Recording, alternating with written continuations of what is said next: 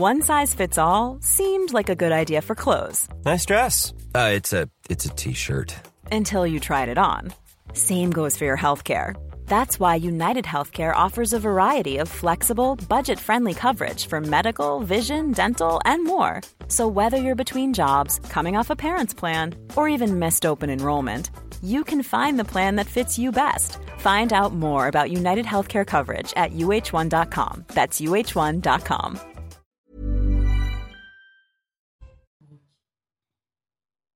Bonjour à tous et bienvenue à vous. Bonjour Yael Braun-Pivet. Bonjour. C'est votre grand rendez-vous ce dimanche. Vous êtes la présidente de l'Assemblée nationale. Vous occupez un poste clé dans un contexte social toujours euh, éruptif alors que l'exécutif cherche encore une sortie de crise. Comment imaginez-vous la suite du quinquennat quand certains sentent déjà un parfum de fin de règne? Nos institutions sont-elles encore euh, adaptées? Les divisions françaises sont réelles et profondes. Alors, que faut-il changer, selon vous, de fond en comble? Et puis, on s'intéressera aussi dans cette émission à votre parcours, alors que certains vous imaginent, peut-être que ça vous fait plaisir, certainement, propulsé en 2027. Pour vous interroger à mes côtés, mes camarades, Stéphane Dupont des Échos. Bonjour Stéphane. Bonjour. Et Mathieu Boccoté. Bonjour à vous, Mathieu. Bonjour. Tout d'abord, Yael Braun-Pivet, j'imagine que vous avez suivi cette euh, cérémonie, une liturgie impressionnante hier, un véritable sacre du roi Charles III. Que vous a inspiré euh, ce moment, évidemment, très particulier, mondial? J'ai trouvé que c'était très touchant. Très touchant de, de voir euh, un peuple qui communie autour euh, d'une personne, autour d'une famille, autour aussi et surtout euh, de son histoire, de ses traditions. Et euh, j'ai trouvé que les, voilà, que les Anglais avaient cela de particulier et ça fait partie d'eux-mêmes. Et je trouve cela touchant parce que cela fait partie profondément de ce qui fait le Royaume-Uni, ce, que, ce, qui, ce qui est constitutif de leur nation. Et j'ai trouvé ça très intéressant de voir que cela euh, perdure et que les, les, les, tout le peuple communie encore autour de ces. Mais deux fois, vous dites communion, c'est-à-dire qu'il y a des moments d'union possibles. Alors là, évidemment, c'est une monarchie, c'est très particulier autour de la figure euh, du roi. Communion encore possible dans, certains pays avec un peuple rassemblé. Euh, justement. On voit peut-être un miroir inversé par rapport avec la. Voilà, justement, vous, vous mettez, je crois, les, bons mots sur ces sujets-là. nous avons besoin de nous rassembler, nous avons besoin de faire société.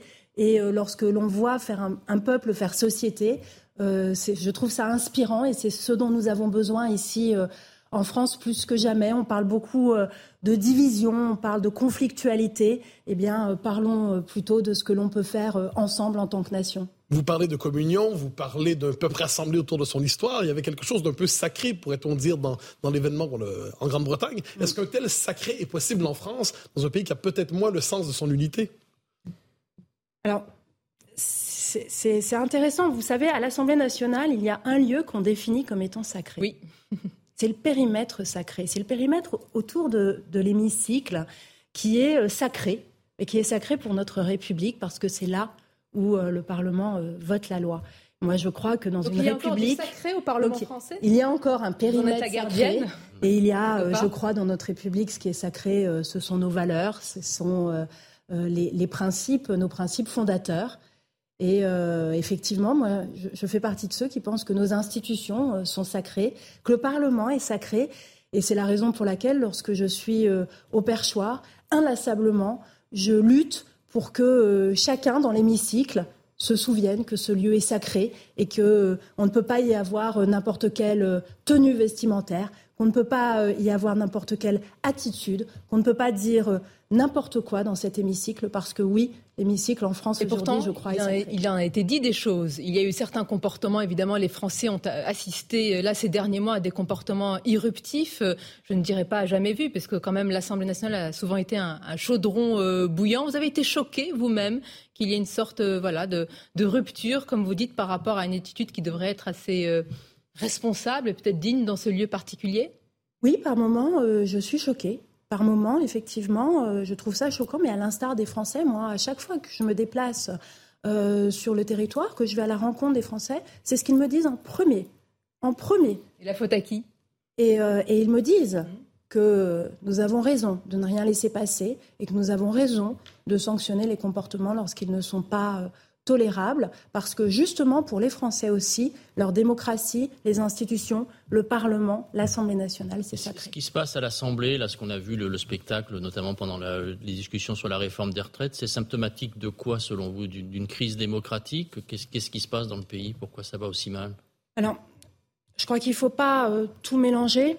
Et euh, il ne faudrait pas penser que euh, ce qui s'est passé à l'Assemblée nationale pendant la réforme des retraites constitue le quotidien de l'Assemblée nationale. Ça n'est vraiment pas le cas. L'Assemblée nationale. Il voit les Français en tous les cas. Mais il ne voit pas que ça. Il voit aussi une Assemblée nationale qui est au travail, qui vote des textes, plus de 25 textes votés de façon définitive. de textes, non, mais il voit que nous travaillons. Mais non, alors il voit le nombre de textes, mais il voit surtout les mesures que euh, l'on a votées. Parce que vous avez raison, ce n'est pas euh, le nombre de textes qui importe. ce matin, une mesure emblématique qui impacte le quotidien des Français euh, Les mesures que nous avons adoptées sur le pouvoir d'achat à l'été, où nous avons euh, revalorisé euh, les retraites, revalorisé le point d'indice des fonctionnaires. Nous avons adopté la déconjugalisation de l'allocation adulte handicapé. cela, ce sont des mesures très concrètes qui impactent le quotidien des Français à tout moment. Et pourquoi vous ne voulez pas reprendre euh, l'expression crise démocratique? Pourquoi vous la, enfin, vous la niez? Vous estimez que ce n'est pas la réalité de ce que nous sommes en train de vivre dans le pays? Mais on est dans un, moment effectivement particulier. Certains le qualifient euh, comme crise. Moi, je ne vais pas jusque-là. On est dans un moment euh, de tension, de crispation extrêmement importante. Mais pour autant, nos institutions sont parfaitement euh, en état de marche. Parce que quand je vous dis que, mais quand je vous dis que nous votons des textes, ça n'est pas rien. Ça veut dire que notre Assemblée nationale fonctionne et surtout, et c'est très important aussi, nous obtenons de façon systématique des accords avec le Sénat. Tout va très bien, Madame la non, non, je viens de vous dire qu'il y avait euh, des moments de tension et de crispation, mais pour autant, il ne faut pas décrire les choses tout noir ou tout blanc. Il faut nuancer le tableau. C'est ce que je fais parce que il y a des choses qui fonctionnent. Et à nous, aujourd'hui et demain, de faire en sorte qu'il y en ait encore plus qui fonctionnent. À nous de faire en sorte que notre Assemblée puisse encore plus remplir euh, sa mission. À nous d'effacer ces moments euh, de tension euh, qui, effectivement, par cet effet grossissant, donnent l'impression que cela ne marche pas. À nous de mettre encore tous nos efforts pour faire en sorte que cela marche mieux. Yann qui est responsable de cette crispation et de ces tensions C'est le président de la République? C'est ce que disent les oppositions ah oui, après, vous savez, les oppositions, euh, elles sont euh, promptes à, chercher des, coupables et des responsables qui ne sont surtout pas eux. Moi, ça n'est pas du tout ma façon euh, de faire de la politique. Moi, en faisant de la politique, j'ai des convictions, mais je prends surtout mes responsabilités. Et donc, euh, considérer que euh, à chaque fois qu'il y a quelque chose qui va mal, il faut désigner un coupable qui soit surtout extérieur, ce n'est pas ma façon de faire. J'ai envie de vous dire, j'ai envie de vous dire, mais nous sommes tous responsables. Parce qu'à partir du moment où nous sommes engagés dans la vie politique, nous avons tous une, action à mener et une responsabilité. Il y a non. Si la crise de confiance perdure, si le lien euh, avec les Français continue de se distendre, Emmanuel Macron pourra-t-il vraiment éviter, vous en êtes la présidente, la dissolution de l'Assemblée nationale? Est-ce qu'il peut l'éviter, cette dissolution, compte tenu de la situation que nous Mais, à nouveau, alors certains cherchent un responsable, d'autres cherchent une solution miracle le référendum, la dissolution, je ne sais quoi d'autre. Moi, je ne crois ni en l'un ni en l'autre. Je ne crois ni au responsable unique, ni à la solution miracle. Moi, je crois au travail. Moi, je crois au fait de faire un maximum d'efforts pour aller chercher des compromis, pour essayer de faire en sorte de se mettre d'accord sur un certain nombre de constats et une façon de travailler. Mais c'est à nouveau ce que l'on fait depuis mais est-ce que le mois président, à l'Assemblée nationale. le président peut-il continuer Alors, écartons euh, finalement la, dissolution, etc. Est-ce qu'il peut continuer ainsi sans rien changer sur la méthode et sur lui-même, le président de la République? Vous parlez de façon de travailler. Mais parce que la façon de travailler pour moi est essentielle entre le président de la République, le gouvernement et le Parlement. Mais moi, vous voyez, je fais partie de ceux qui pensent qu'aujourd'hui, une partie de la solution est au Parlement qu'une partie de la solution est à l'Assemblée nationale. Parce qu'à l'Assemblée nationale, nous arrivons nous, nous, sommes tous réunis. Nous sommes tous réunis. Majorité. Mais un Parlement, moi j'ai plaidé depuis longtemps pour un plaidoyer, euh, j'ai fait un plaidoyer pour un Parlement renforcée. Parce qu'à l'Assemblée nationale, nous travaillons dans des commissions, nous travaillons dans des missions, nous nous côtoyons au quotidien, nous côtoyons toutes les oppositions au quotidien. Diriez-vous que toutes les oppositions sont légitimes aujourd'hui? Toutes les oppositions. souvent, je, je, résume ma question. On, entend d'un côté le, gouvernement qui dit il y a les extrêmes, de l'autre côté il y a les oppositions qui disent le gouvernement est, coupé, de la population. Diriez-vous que est-ce que vous est-ce que vous utiliseriez, dis-je, le terme les extrêmes pour parler de la France insoumise ou du RN par exemple? Il y a, deux choses différentes dans votre dans votre question. Que euh, les oppositions soient légitimes me paraît est une évidence. Chaque député qui siège à l'Assemblée nationale a été élu. Tous sont républicains. A été élu par les Français. Donc, ils sont légitimes à siéger à l'Assemblée nationale et je ne fais pas partie de ceux qui considèrent qu'il euh, faut faire le tri entre les députés et je l'ai dit dès mon accession euh, au perchoir. Cela étant, cela n'empêche pas de qualifier après politiquement ce qui est porté par tel ou tel parti politique et donc considérer que les positions des uns et des autres puissent être des positions extrême incarnant soit l'extrême droite, soit l'extrême gauche, c'est autre chose et c'est quelque chose que j'assume parfaitement. Et moi, je pense qu'effectivement, il y a dans l'hémicycle de l'Assemblée nationale certains parlementaires qui visent et dont l'objectif est d'installer le chaos et de faire en sorte que notre institution ne fonctionne pas. C'est l'objectif de certains parlementaires. Je ne dis pas que c'est l'objectif de groupes politiques dans leur ensemble, mais il y a clairement certains parlementaires des individualités. Qui, des individualités qui ne sont pas dans une logique de euh, d'exercer leur mandat d'une façon euh, constructive pour essayer. C'est une accusation grave qui Non, ça n'est pas une.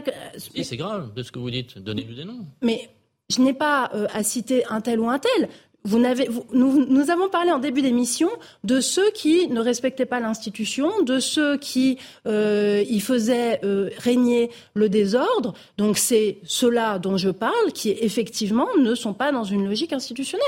Mais euh, ceux-là, ils le font pourquoi À votre avis? Ils le font parce que c'est un projet politique qui est de dire nous, nous euh, souhaitons instaurer une sixième République. Donc nous considérons que la cinquième République, elle est complètement défaillante et donc nous en, nous en faisons la démonstration dans l'hémicycle et nous légitimons notre projet politique. Eh bien oui, je trouve que c'est dangereux parce que dans des périodes de tension, lorsqu'il y a euh, un pays qui est euh, crispé, moi je pense que nos institutions nous protègent et qu'elles protègent les droits et libertés de chacun de nos concitoyens. Donc certes, il faut les adapter et probablement les adapter profondément, mais il ne faut pas renverser la table. Je pense que ça serait grave et dangereux pour notre pays. Alors justement, on va en parler, on va marquer une courte pause. Yael Braun-Pivet, président de l'Assemblée nationale. Comment réformer? Parce que vous ne voulez pas révolutionner et en même temps justement répondre à la, crise actuelle. On marque une courte pause et on se retrouve sur Europe 1 et CNews. Et merci à vous de nous suivre ce dimanche en direct avec euh, notre invité euh, politique, la présidente de l'Assemblée nationale, Yael Braun-Pivet. On va parler évidemment de la réforme des institutions. Vous parlez de cette volonté et cette euh, légitimité à, réformer. Un mot quand même sur votre rôle, la manière dont vous êtes perçu. Certains vous qualifient de chef de bande au, perchoir, notamment les, les insoumis. Comment vous répondez à cela?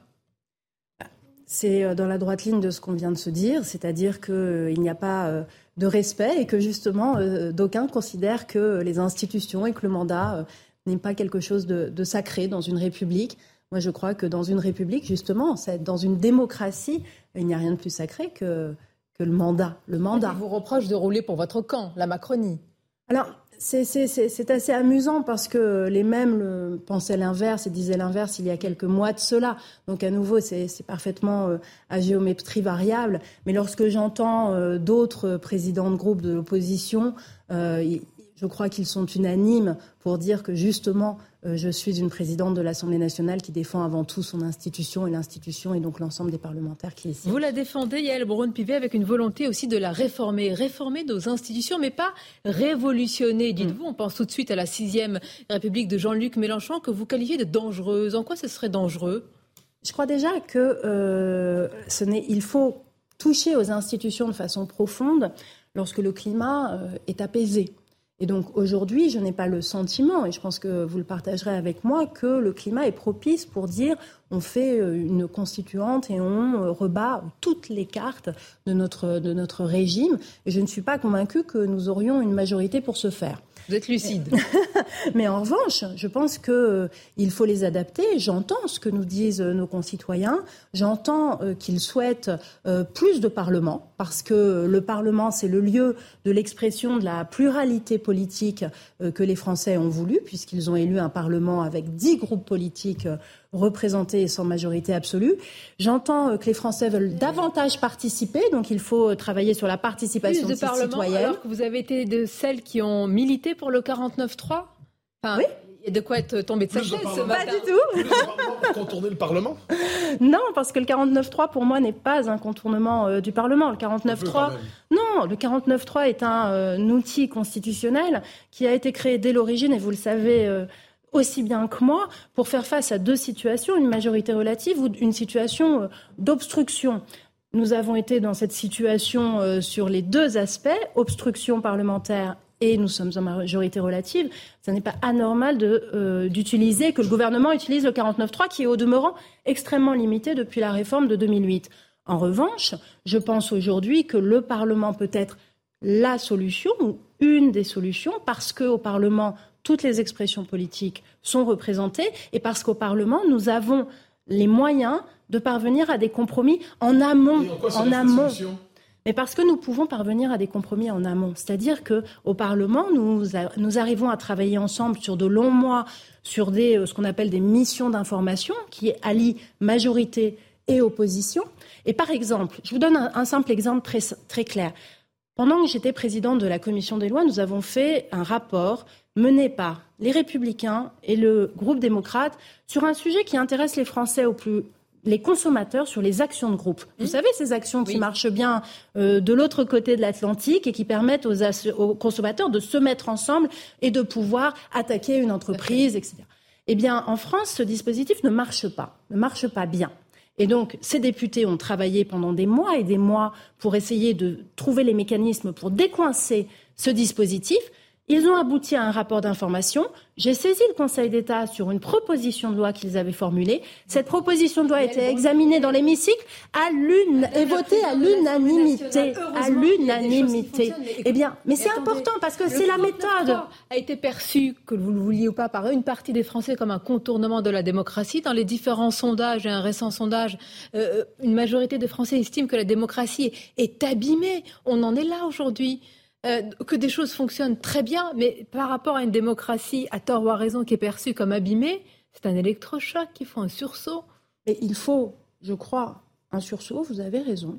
Et donc, c'est la raison pour laquelle moi, je suis très allante, extrêmement allante sur euh, la réforme institutionnelle que le président de la République a souhaité euh, organiser. Il a, demandé, il a proposé pendant la campagne présidentielle qu'on fasse une réforme constitutionnelle, institutionnelle, et que l'on réunisse les différents groupes politiques. Il nous a chargé, avec euh, le président du Sénat, de mener ces consultations politiques dans nos assemblées respectives, et c'est ce que nous allons faire euh, très rapidement parce que je crois qu'effectivement c'est un élément de réponse essentiel et j'ajouterais même que ça c'est la discussion que nous allons avoir euh, entre nous. Mais moi je pense que c'est une discussion évidemment dans laquelle nous devons euh, échanger avec les Français.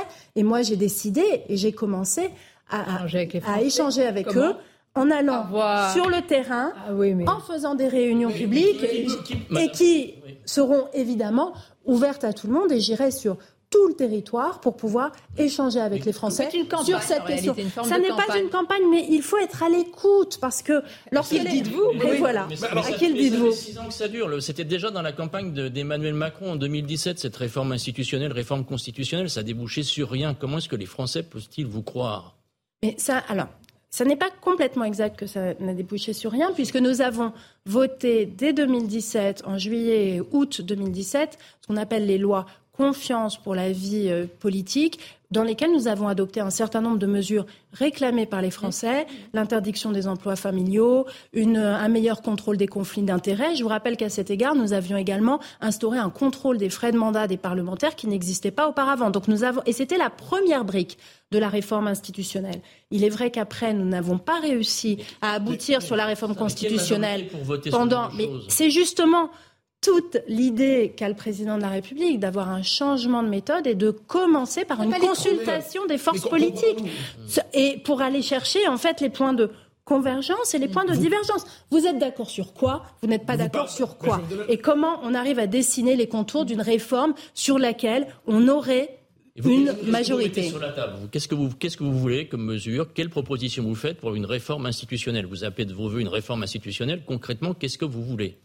Moi, ce que je souhaiterais, à titre personnel, c'est une réforme institutionnelle qui permette de garantir une meilleure participation à nos concitoyens dans la vie politique. C'est-à-dire qu'aujourd'hui, c'est-à-dire aujourd'hui, on voit et on vient de le voir de façon euh, éclatante, les outils référendaires à l'initiative des citoyens ne fonctionnent pas.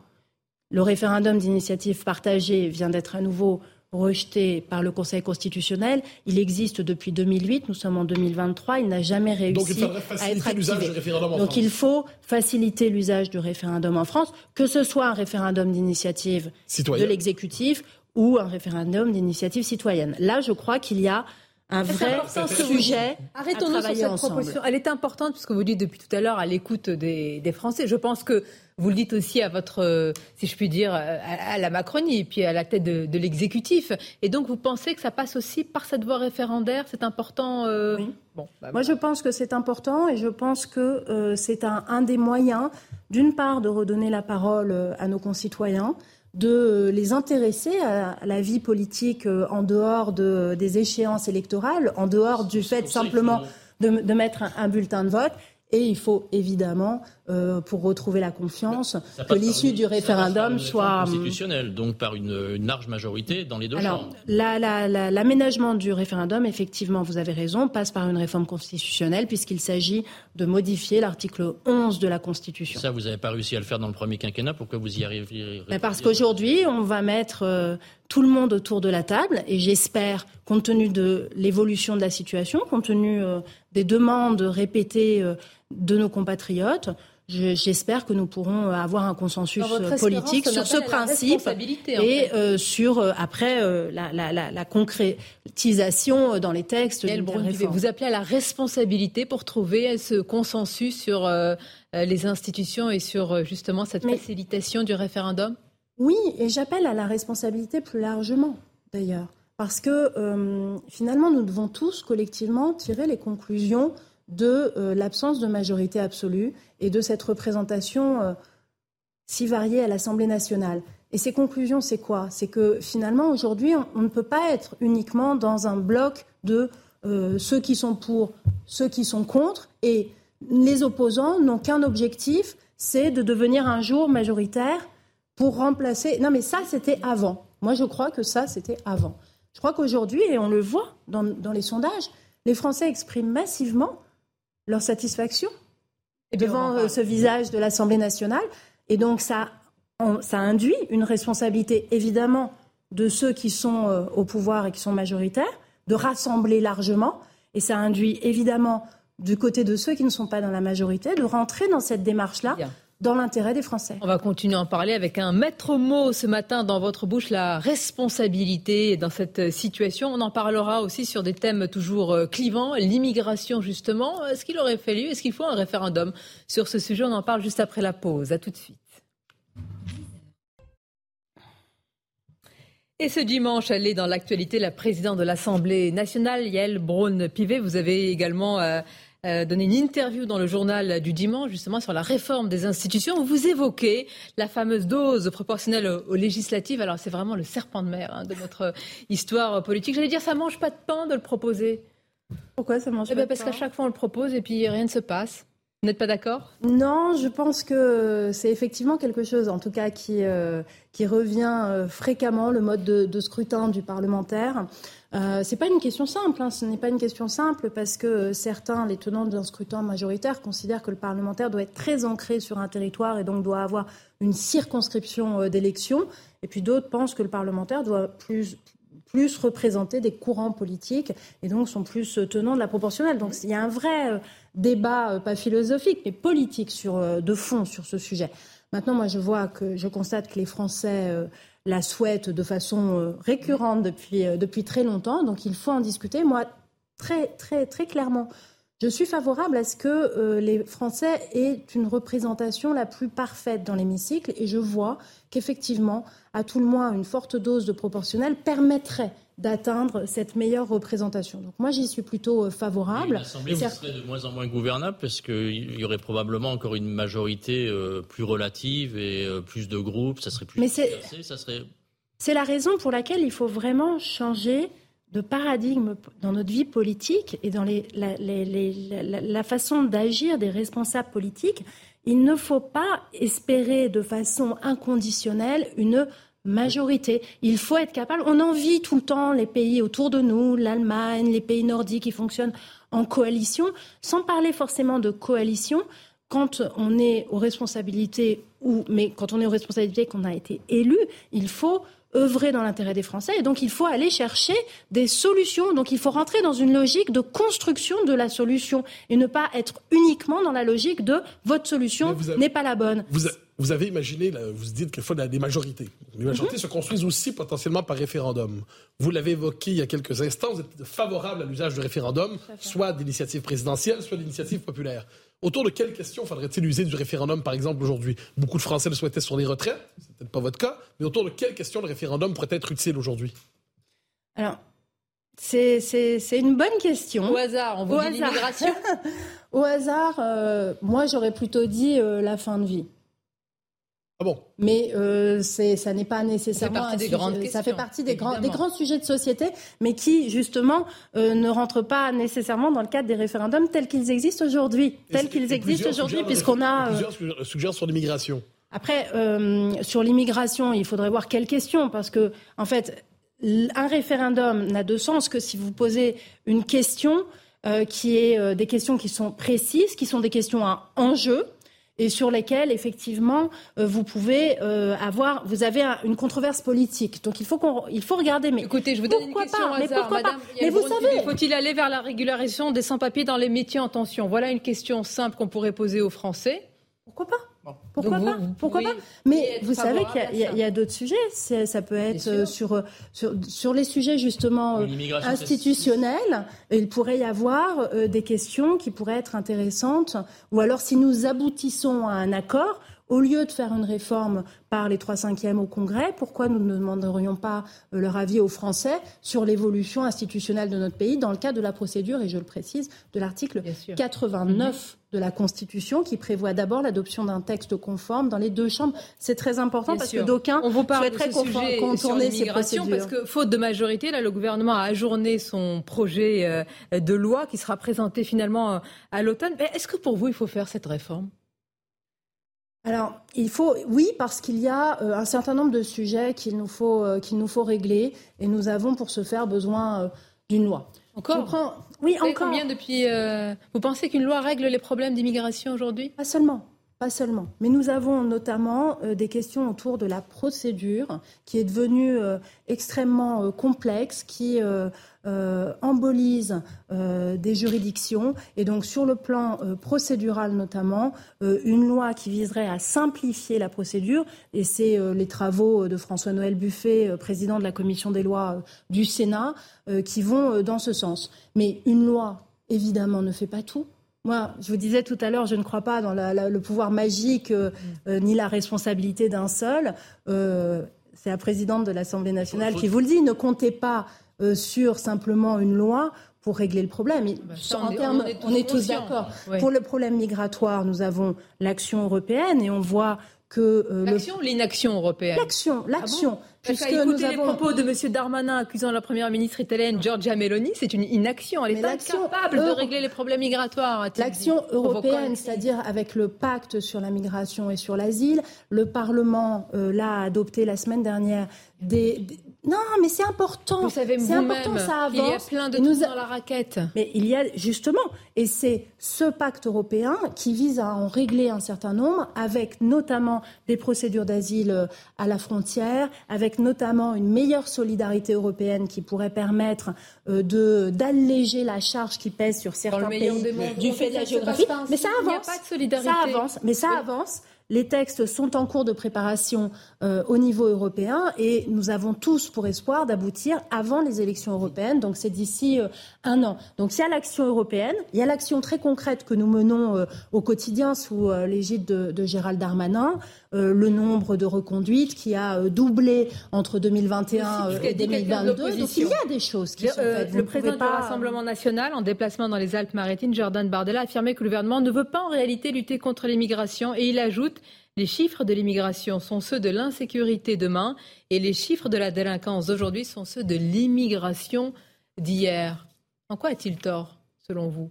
J'ai trouvé cette phrase très choquante. Dites-nous pourquoi. Parce que vous savez, euh, je ne sais pas si euh, certains s'en souviennent, mais moi, euh, quand j'étais enfant et que j'allais à l'école, dans les années 80, je voyais une affiche. C'était un million de chômeurs égale mmh. un million d'immigrés de trop. C'est ça qu'on disait eh bien là, ça relève exactement du même euh, amalgame nauséabond. Mais le lien entre immigration et délinquance, avec toutes les nuances qui sont nécessaires, a été fait par Gérald Darmanin, par le président de la République aussi. Sont-ils nauséabonds ces deux-là aussi? Il y a euh, des études. Moi, je me réfère aux études sur euh, le lien justement entre l'immigration euh, et la délinquance.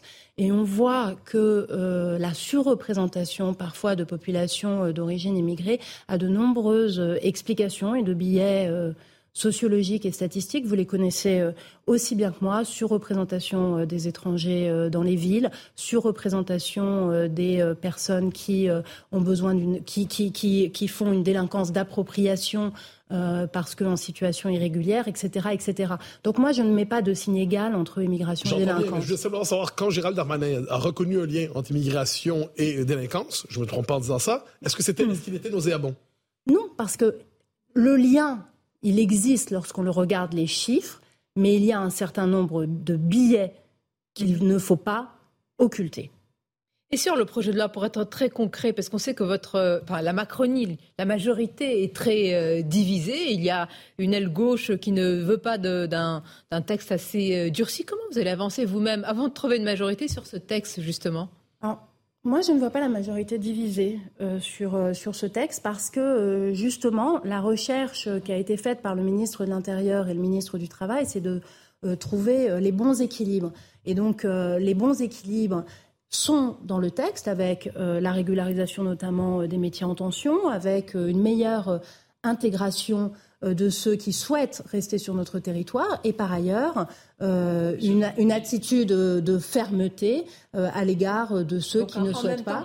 Donc il y a pas forcément parfait, mais en tout cas un texte équilibré qui doit après être discuté. Après, moi, là où j'ai exprimé euh, des, réticences ou des réserves, c'est sur la temporalité et sur la méthode. Moi, je crois d'une part que aujourd'hui, suite à euh, l'épisode retraite, il faut euh, aborder d'autres sujets, et c'est ce que nous allons faire au Parlement, la loi de programmation justice, la loi de programmation militaire, la loi sur le partage de la valeur, la loi sur l'industrie verte qui va nous permettre d'accélérer la réindustrialisation de notre pays. Il faut parler d'immigration, il faut le faire un petit peu plus tard, et il faut surtout réussir à créer du consensus politique.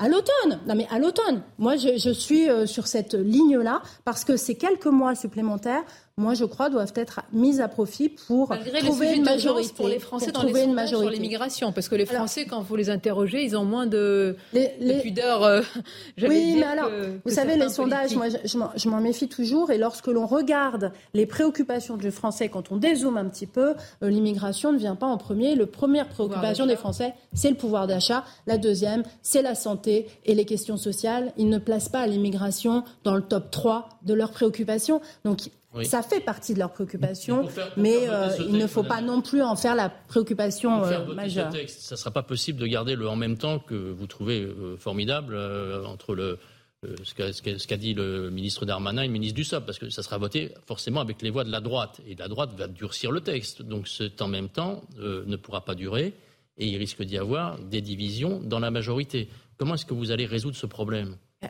Nous le résoudrons euh, en temps utile. Vous savez, il faut laisser. Euh, c'est pour ça que moi je pense qu'il faut euh, se donner encore un peu de temps pour essayer de faire un texte qui soit le plus équilibré possible et le plus consensuel possible.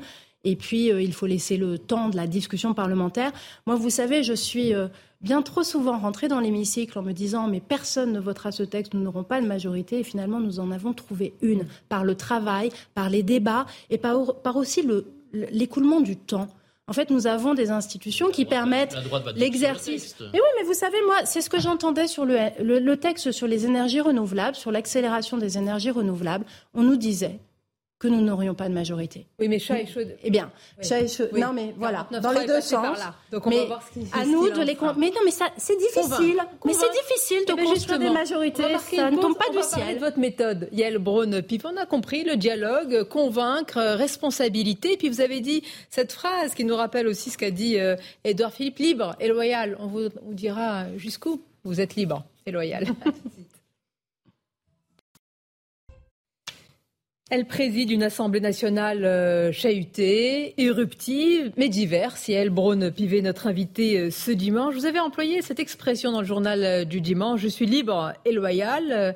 Édouard Philippe avait utilisé la même expression et on a découvert dans le livre de notre confrère Ludovic Vigon intitulé Les 100 jours que cette expression avait beaucoup, beaucoup, beaucoup hérité Emmanuel Macron. Vous la maintenez Vous êtes libre et loyal aussi? Tout à fait. Tout à fait. Et ça va jusqu'où la liberté? La liberté, c'est, euh, je crois, euh, essentiel lorsque l'on fait euh, de la politique, parce que quand on fait de la politique, on a des convictions et nos concitoyens nous demandent de porter ces convictions. Et donc, effectivement, il ne faut pas revenir sur vos convictions. Et, et, donc, pour moi, la liberté est la façon de pouvoir exercer pleinement mon mandat politique. Maintenant, aller dire à un moment au président de la République, c'est pas ainsi qu'il faut faire, c'est une, euh, un exercice du pouvoir trop vertical. Est-ce que vous faites partie de ceux qui parlent au président de la République et qui l'écoutent surtout? Je fais partie de, de, celles qui euh, avaient dit qu'il ne faut pas, fallait, pas passer par la voie d'amendement euh, sur la réforme des retraites à l'automne. Je fais partie de, de, ceux qui effectivement disent les choses, mais parce que euh, je suis à la tête d'une institution qui est euh, pluraliste et mon rôle est avant tout euh, de présider l'Assemblée nationale. Et il faut parfois être un peu schizophrène parce qu'il y a ce rôle très institutionnel. Et puis je suis une femme politique avec des convictions. Vous, dites les choses, mais est-ce que le président vous écoute? Parce qu'on a l'impression que beaucoup de gens lui disent des choses, mais qu'il n'écoute pas beaucoup.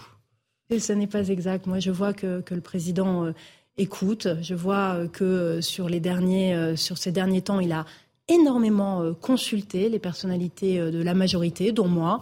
Et euh, à plusieurs reprises, j'ai beaucoup retrouvé de ce que je lui avais dit. Donc ça, ça n'est pas. Ce n'est pas un exercice solitaire et, vertical. On est forcément.